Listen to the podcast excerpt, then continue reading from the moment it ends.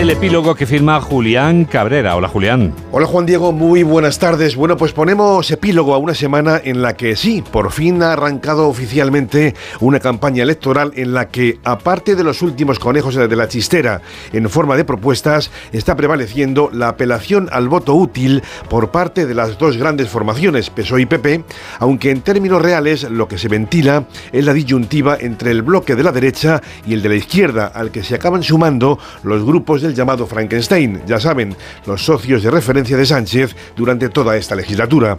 Arranque de campaña en el que se ha introducido el elemento del ataque desde las terminales de la izquierda a los medios y periodistas que realizan su labor de controlar al poder sencillamente haciéndole preguntas por incómodas que sean.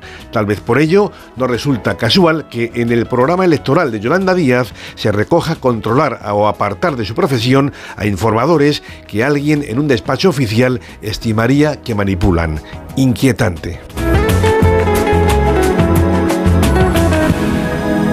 Ya son las 2 y 13, ya es la 1 y 13.